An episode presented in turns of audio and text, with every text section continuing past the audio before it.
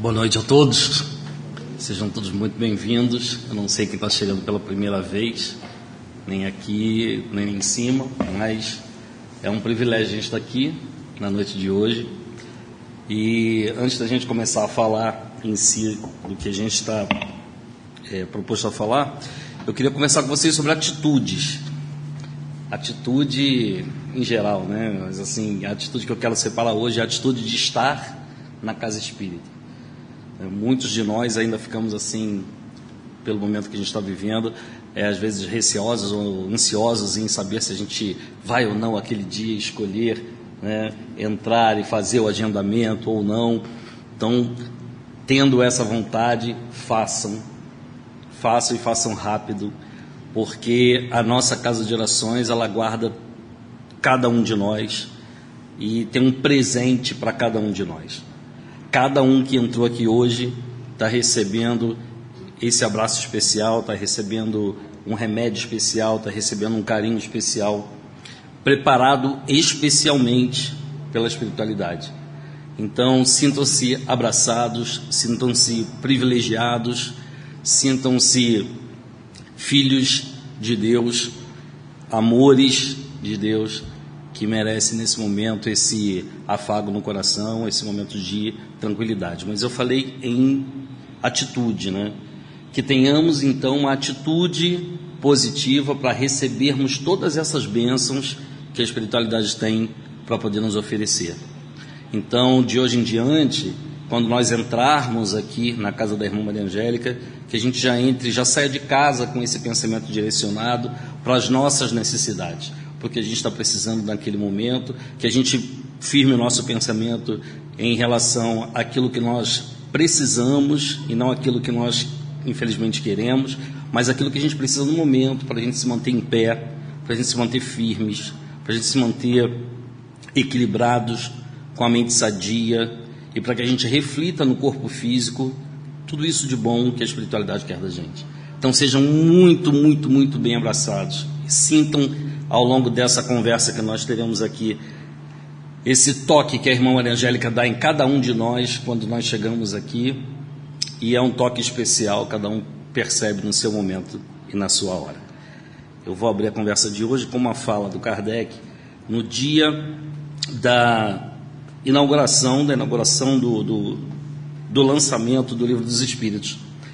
Ele diz assim: Olha, hoje finalmente 18 de abril de 1857, eu posso dizer que lancei a público o trabalho mais importante da minha vida, graças ao enorme benefício que ele espalhará. Como nós começamos a falar em atitude, eu quis abrir com essa frase para a gente ver o quanto é importante a gente estudar a doutrina espírita. E as lições de hoje elas são especialíssimas, elas são muito, muito bacanas, ao ponto de mexer bastante com a nossa, com a nossa mente, com a, aguçar as nossas curiosidades. A gente vai falar sobre as perguntas números 400, é, 974 até 982. É um estudo grande. Ele está na quarta parte do livro dos Espíritos, então guardem isso, porque quando a gente acabar aqui, eu gostaria muito que vocês voltassem à casa de vocês e refizessem essa leitura, está na quarta parte. A quarta parte é interessantíssima. Ela fala sobre as esperanças e as consolações. É exatamente aquilo que a gente busca quando a gente se propõe né, a, a, estudar a doutrina espírita. Essa parte ela está dividida em dois capítulos: penas e gozos terrestres, penas e gozos futuros. Quem já fez o livro dos Espíritos 2 vai é, lembrar especificamente do que vamos falar hoje. Agora, olha só que interessante: o quarto livro, como ele vai falar das esperanças e das consolações, os temas eles são exatamente aqueles que nos afligem. Né? No livro 1 um vai falar sobre felicidade, infelicidade, perda de pessoas amadas, as decepções, as uniões antipáticas, o medo da morte, desgosto da vida, o suicídio. E depois parte para o capítulo 2 falando das penas e gozos futuros, futuros aí entendendo a vida na espiritualidade, as nossas outras tantas possibilidades de vida que nós certamente teremos. Fala sobre o nada, sobre a vida futura, a intuição das penas e dos gozos futuros, a intervenção de Deus nas penas e nas recompensas, a natureza das penas, as penas temporais, a expiação e o arrependimento, a duração das penas futuras e o paraíso, o inferno e o purgatório. Já é preparando também para uma leitura excelente, que é o livro que, que traz muitos exemplos acerca da nossa situação espiritual, que é o céu e o inferno.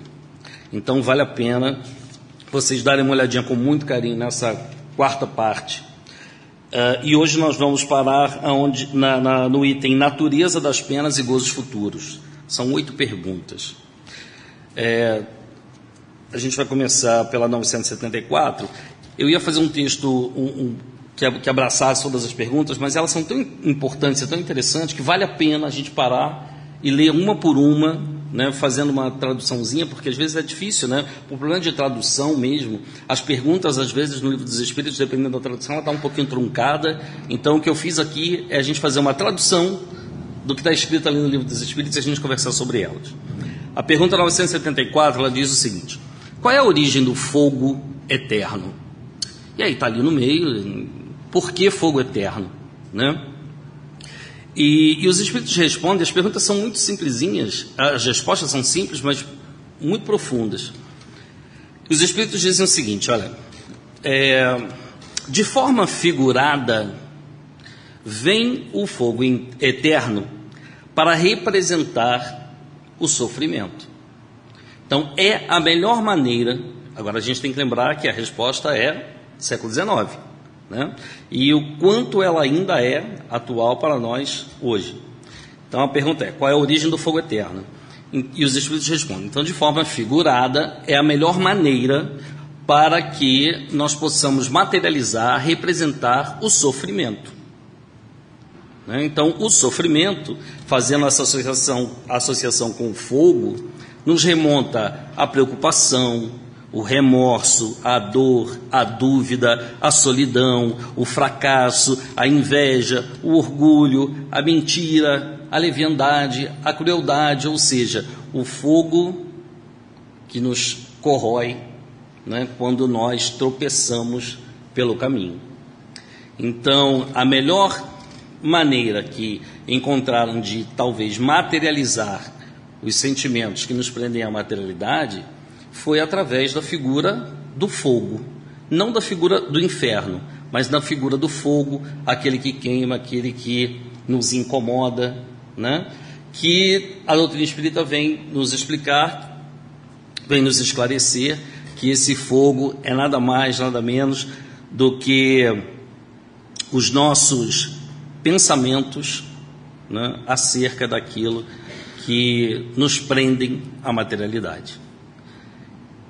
Aí vem uma segunda pergunta que é feita aos espíritos, que é o seguinte: mas não seria interessante a gente também pensar na questão do fogo e na questão do inferno como sendo uma forma de dar uma segurada naquelas pessoas que são um pouco mais é, agitadas, né? uma, pessoas que, que não têm medo de nada na vida e que aprontam bastante na vida?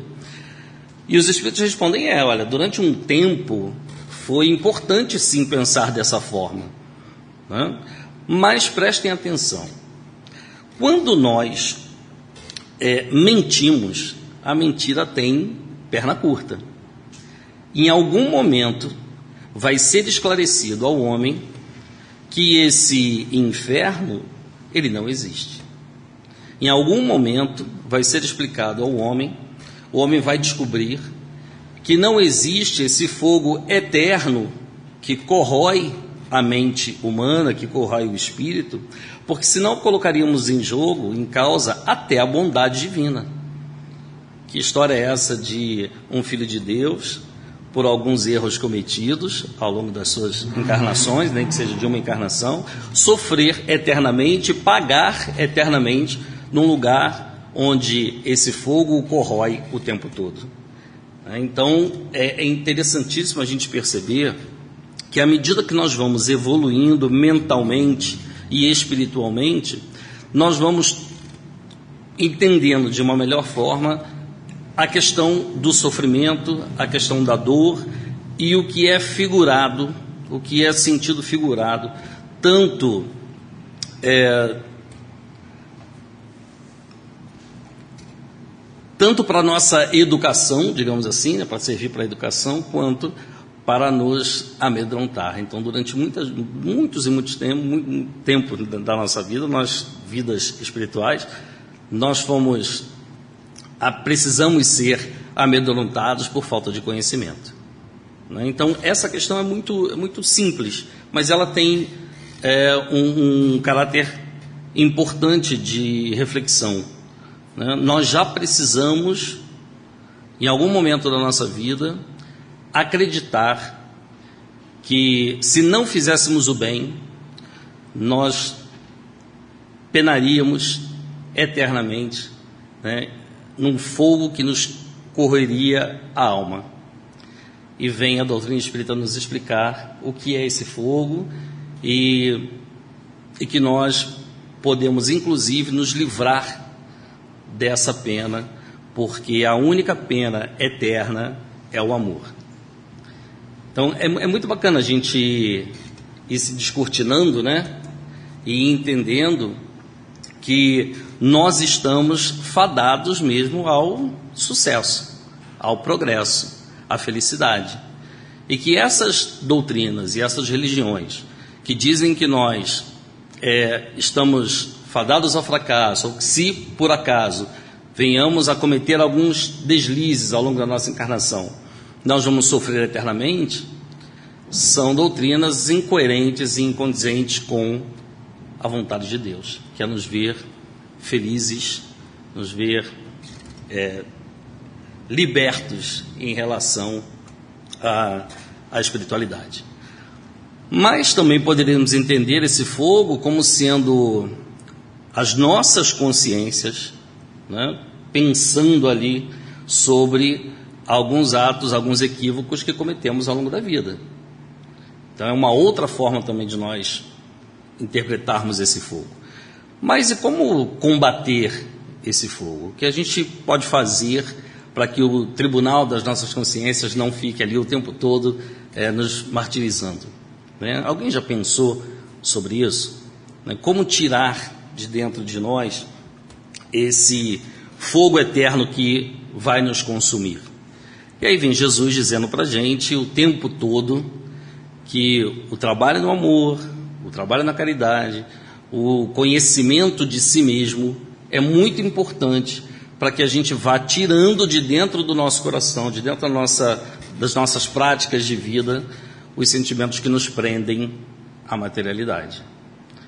Então, esse é o, o, o grande chamamento, né? para que nós não nos conheçamos para que também não fiquemos presos ao fogo eterno simbolizado, representado pela nossa consciência culpada.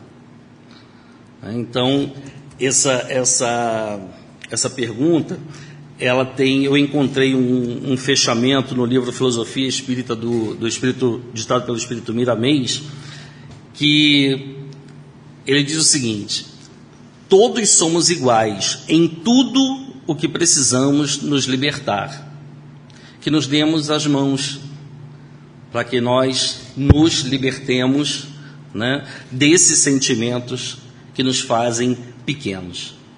Então, para atingirmos a felicidade, é, nós temos que pensar em já fomos simples, já fomos ignorantes, e nós precisamos aprender. E como é que a gente aprende? Nos colocando à prova. Então, se temos problemas com a querência, com o amor, com o bem-querer, que estejamos à prova, que trabalhemos mais esse lado que ainda precisa ser desenvolvido em nós. Se nós tão, temos ainda problemas com a falta de paciência, é esse lado que a gente tem que se expor. Se a gente ainda tem problemas com as questões do afeto, nós precisamos nos expor ao, ao carinho, ao afeto, principalmente daqueles que são os nossos desafetos e que são muito próximos a nós, que em geral são as pessoas que estão nas nossas famílias. Né? Pergunta número 975. E os espíritos inferiores? Eles compreendem a felicidade dos justos? Bom, compreendem porque sabem que estão privados da felicidade. Isso acontece com a gente também, né? Não precisa ser é, uma pergunta direcionada especificamente aos espíritos inferiores. Será que nós compreendemos a felicidade daquele que é justo? Claro que a gente compreende a felicidade do justo. A gente compreende a felicidade do outro a partir do momento que a gente percebe que nós estamos privados dessa felicidade. Né? Por isso que fora da matéria, o espírito aspira desesperadamente uma chance de encarnar. Então, olha só que bacana. Aspirar à felicidade nos impulsiona a querer melhorar. Mas como nós ainda somos extremamente materializados e as nossas, o nosso burilamento ele precisa passar ainda pela materialidade, pela encarnação. Toda vez que estamos no mundo espiritual, nós alargamos o nosso pensamento, nós temos consciência mais plena de quem somos espiritualmente. E começamos a planejar e a pedir esse retorno à Terra, esse, essa nova chance para que nós tentemos aí sermos felizes. Então, isso é muito claro na resposta do livro dos Espíritos. Olha, por isso que quando estamos fora da matéria, os Espíritos aspiram desesperadamente uma nova chance de encarnar. Eu não sei se vocês já ouviram uma expressão que geralmente tem alguns livros quando falam sobre, falam sobre reencarnação, que dizem que nós, em geral, pedimos de joelhos para encarnar quando estamos na espiritualidade. E entramos numa fila imensa para poder fazermos os nossos planos encarnatórios. Tamanha é a, a, angústia que temos, né? tamanha a necessidade que temos de nos equilibrarmos e de nos tornarmos seres mais libertos e mais felizes. Né? Agora, cada agora por que assim é, essa experiência na encarnação? A gente pode pensar, poxa, mas eu não posso tentar essa felicidade desencarnado, eu não posso tentar essa felicidade no plano espiritual, livre dessa coisa da dor, livre dessa coisa da, da, da, da fome, da angústia, do frio, da, da, daquilo que me prende mesmo à, materialidade, a esses sentimentos ruins que são próprios da Terra. Né? É, por que, que a gente precisa encarnar e por que, que a gente sofre? E vem mais uma vez, gentilmente, os Espíritos dizerem para a gente o seguinte: olha, não precisa entrar em desespero, porque oportunidade para poder reconstruir a sua, a sua vida espiritual você vai ter. Mas vamos analisar um pouquinho, vamos parar para a gente conversar um pouquinho. Por que, que a gente sofre? A gente sofre, em geral, por conta do mal que nós fazemos. Né? E esse mal ele tem uma dimensão assim grande. Às vezes a gente acha que está fazendo uma coisa que, que não tem muito impacto, mas o real impacto é medido pelo coração do outro. Como é que aquilo que a gente fez, o que a gente falou, chegou no coração do outro. Então a primeira, a primeira reflexão dos Espíritos é essa: olha, pensa bem. Vamos pensar, vamos conversar. Por que, que a gente sofre? A gente sofre por conta do mal que fizemos, por conta do mal que fazemos, né? porque tem, tem, temos também ao longo da nossa encarnação presente algumas, alguns tropeços e geramos no coração do outro também outras complicaçõezinhas, por conta do sofrimento, do sofrimento que causamos voluntariamente, e aí a coisa vai ficando mais complicada. Por conta do bem que não fizemos, e por conta do mal que apareceu, por conta do bem que não foi feito. Então, em cima dessas colocações, a gente começa a entender por que, que a gente precisa reencarnar. Por que, que o ajuste se dá na matéria. Será que no plano espiritual, será que desencarnados, com todas as faculdades e toda a plenitude da consciência espiritual, nós conseguiríamos é, reparar todas essas questões? Porque são questões que envolvem o presente, são questões que envolvem o passado, são questões que envolvem as relações do dia a dia, são questões que envolvem, inclusive, o, o, o ato de nós ficarmos em cima do muro. Né? Então, tudo isso está ligado ao, ao sofrimento. E a gente olha às vezes para o outro e fala: nossa, o outro é tão feliz, né? a vida dele está tão tranquila, ele tem um emprego, ele tem uma família, ele tem um, um carro, ele tem saúde, ele vai a uma determinada casa de orações, a família se reúne em volta de uma mesa sem brigas. Né? Então, nós sabemos quando é que, que existe a felicidade num grupo, numa pessoa, e nós aspiramos também essa, esse estado da alma. Então, os Espíritos nos chamam a atenção para isso. Vamos começar a analisar o que nós fizemos, o que nós andamos fazendo, né? se por acaso o mal que apareceu apareceu por conta de algum bem que eu não fiz, né? se foi por conta, se, se o, o bem que eu poderia ter feito é, e não fiz prejudicou alguém. Né?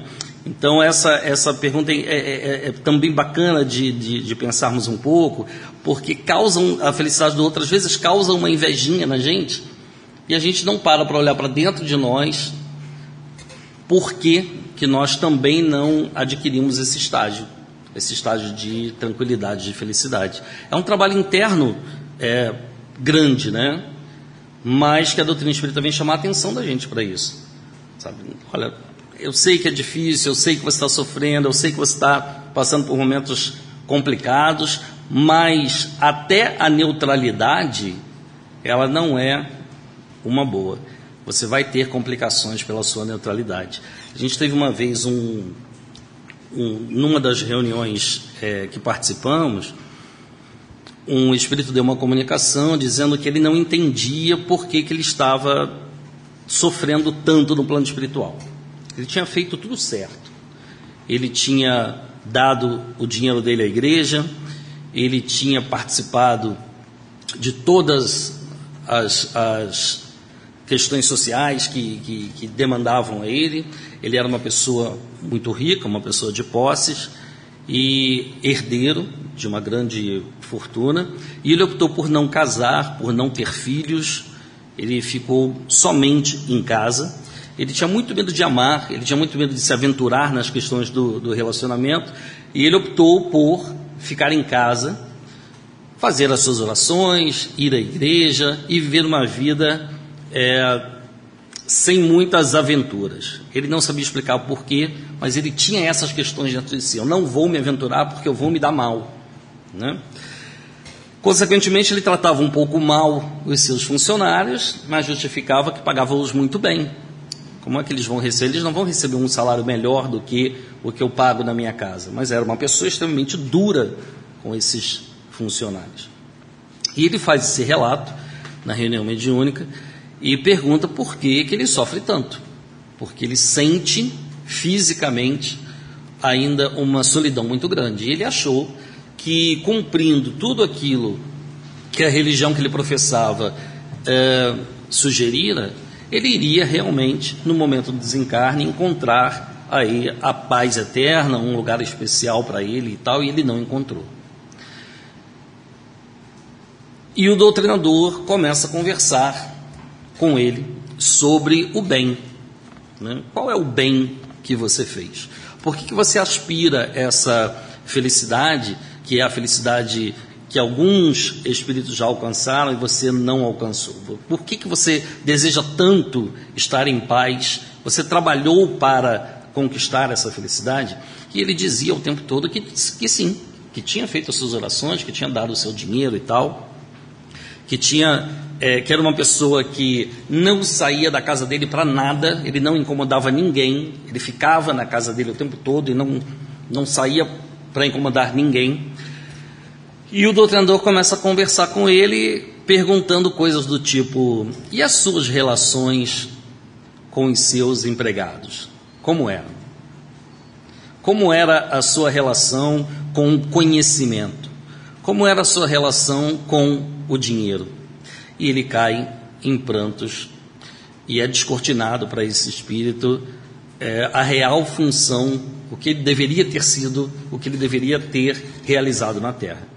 Ele veio com posses, com muito conhecimento, com a possibilidade de viagens, e esse, esse dinheiro, essa fortuna que ele tinha, que ele teve encarnado, deveria ser transformada num centro de educação para jovens carentes, para crianças carentes.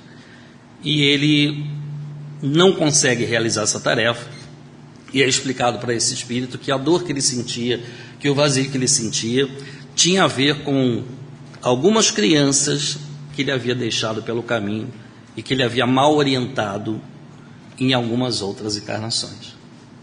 Então, para a gente ver é, como uma simples ação é, do não fazimento das suas ações também pode gerar esse sofrimento e a gente não tem a noção disso.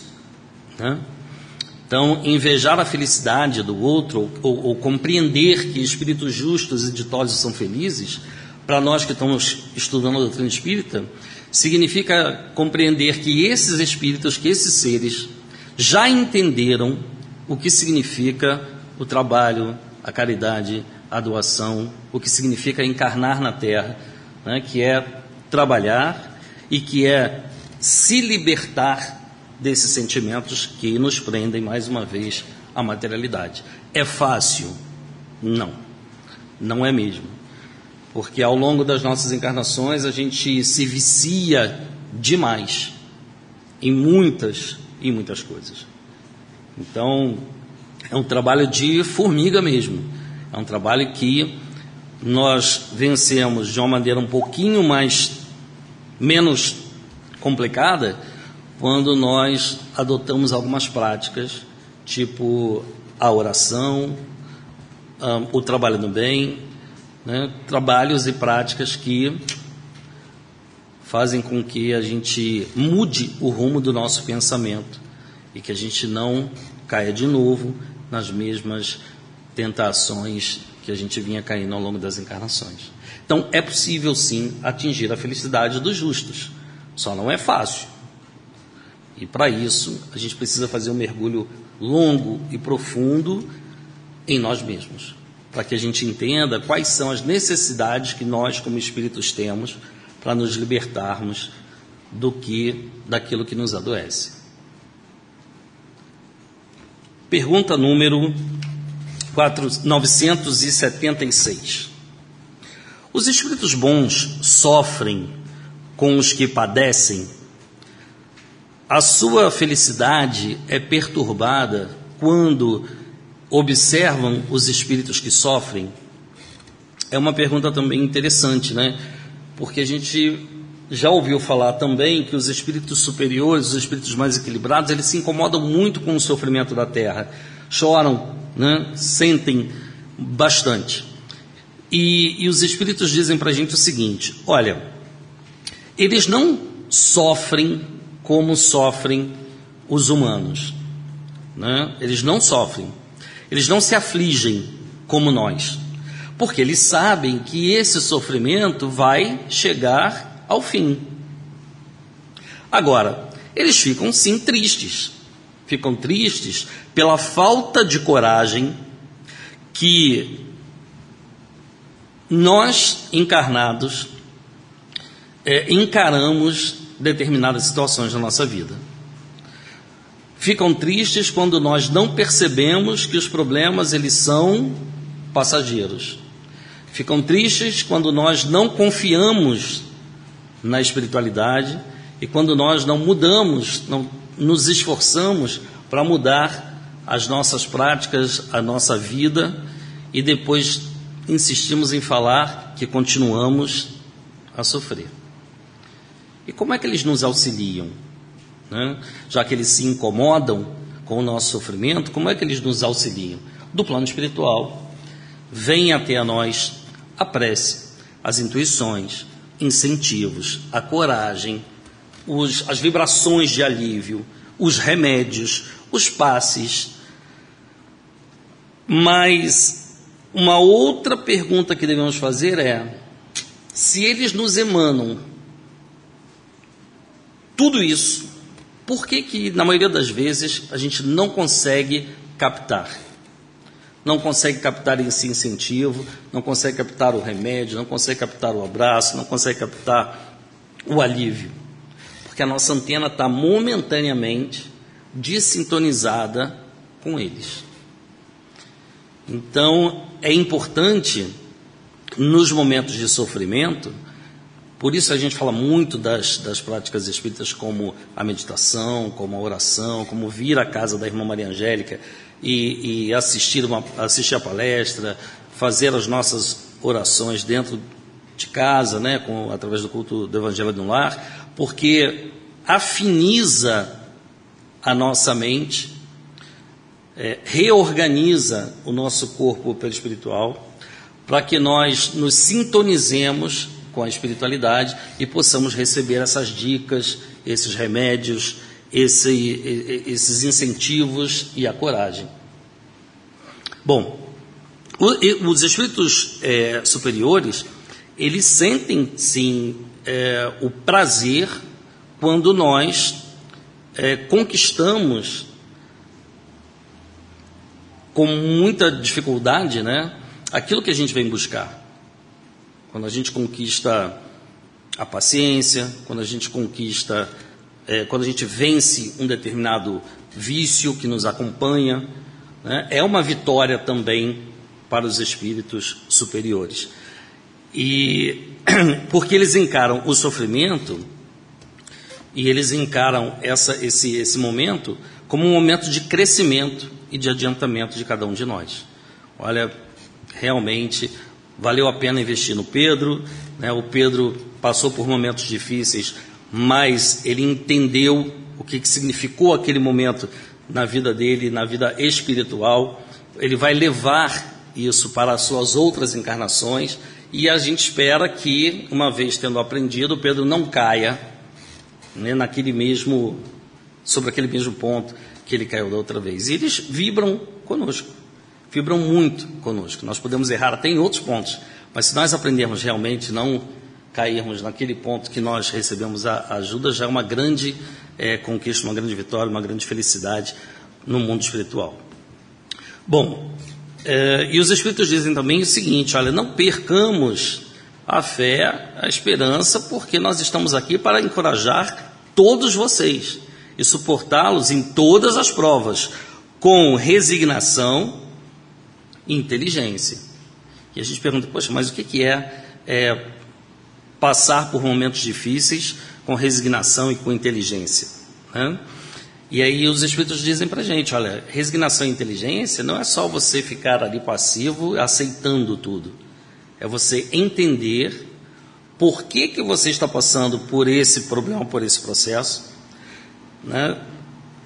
e, e, e entender que a ação do tempo ela é muito importante. Que tempo? O tempo de Deus. O tempo da espiritualidade. Que é o tempo que vai, que é diferente do tempo dos homens, né? Que é o tempo que vai dizer que nós estamos curados de dentro para fora. E o tempo do homem é um tempo mais imediatista, né? Que procura essa cura imediata. E o tempo de Deus, o tempo dos Espíritos, é o tempo que vai nos reorganizando de dentro para fora, porque é esse tempo que vai dizer se nós aprendemos ou não a lição. E uma outra frase bacana em relação a, essa, a esses questionamentos da Joana de Ângeles, ela diz para a gente: olha, a felicidade ela depende dos despertamentos dos valores imortais do espírito. E o mais grandioso é que todos nós somos possuidores desses valores. Então a gente pode até achar que é difícil a gente lutar contra esses entraves da nossa vida, mas todos nós somos possuidores desses valores. Todos nós temos dentro de nós o germe do amor, o germe da vontade, o germe da esperança, o germe da coragem. Ele precisa ser, eles precisam ser despertados dentro de nós. E é bem verdade que com auxílios como auxílio da espiritualidade, como auxílio da doutrina espírita, como auxílio da oração, como auxílio da prece constante, nós vamos realizando essas tarefas com um pouquinho mais de facilidade.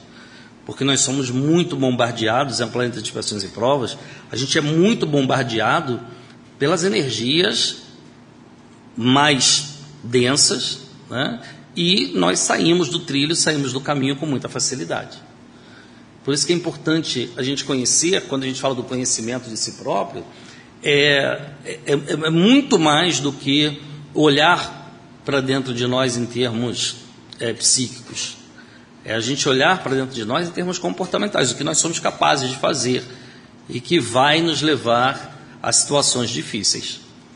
Então, se hoje ah, a impaciência ou a intolerância é aquilo que vai me levar a situações difíceis, que vai me afastar da, da, da felicidade, seria legal dar atenção a esses dois pontos. Seria legal eu refletir em todos os momentos que eu perder a paciência, em todos os momentos que eu for intolerante. Fechar os olhos 15 segundos, se colocar no lugar do outro e tentar responder uma pergunta que foi de um encontro de Jesus de uns 15 anos atrás, que é: o que Jesus faria no meu lugar? E certamente, após essa reflexão, a gente vai se aproximando mais desse estágio de felicidade que a gente vai agradando positivamente aqueles espíritos que investem em nós. Bom, pergunta número 976. 977. Os espíritos, não podendo esconder os seus pensamentos e todos os seus atos das vidas já vividas, ele estará culpado. É, não, desculpa. Os espíritos, não podendo esconder os seus pensamentos e todos os seus atos das vidas já vividas, ele estará sempre na presença perpétua de suas vítimas. O que ele quer dizer com essa pergunta? Quando nós desencarnamos, nós não conseguimos ocultar, como nós ocultamos quando estamos encarnados, os nossos pensamentos, os nossos sentimentos. Nós produzimos, através da nossa tela mental, filmes constantes, né, que são alimentados pela vontade, que são alimentados pelos nossos sentimentos, pelo nosso pensamento.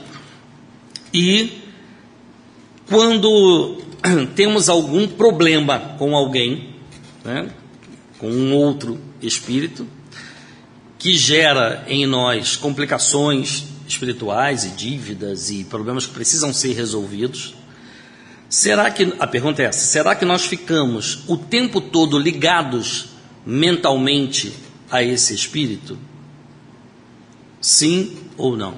E os espíritos respondem assim: o bom senso diz que sim. Aí vem outra pergunta, mas isso não vai ser um castigo? Porque você já tem problema com aquela pessoa, você desencarna e você ainda fica ligado a ela?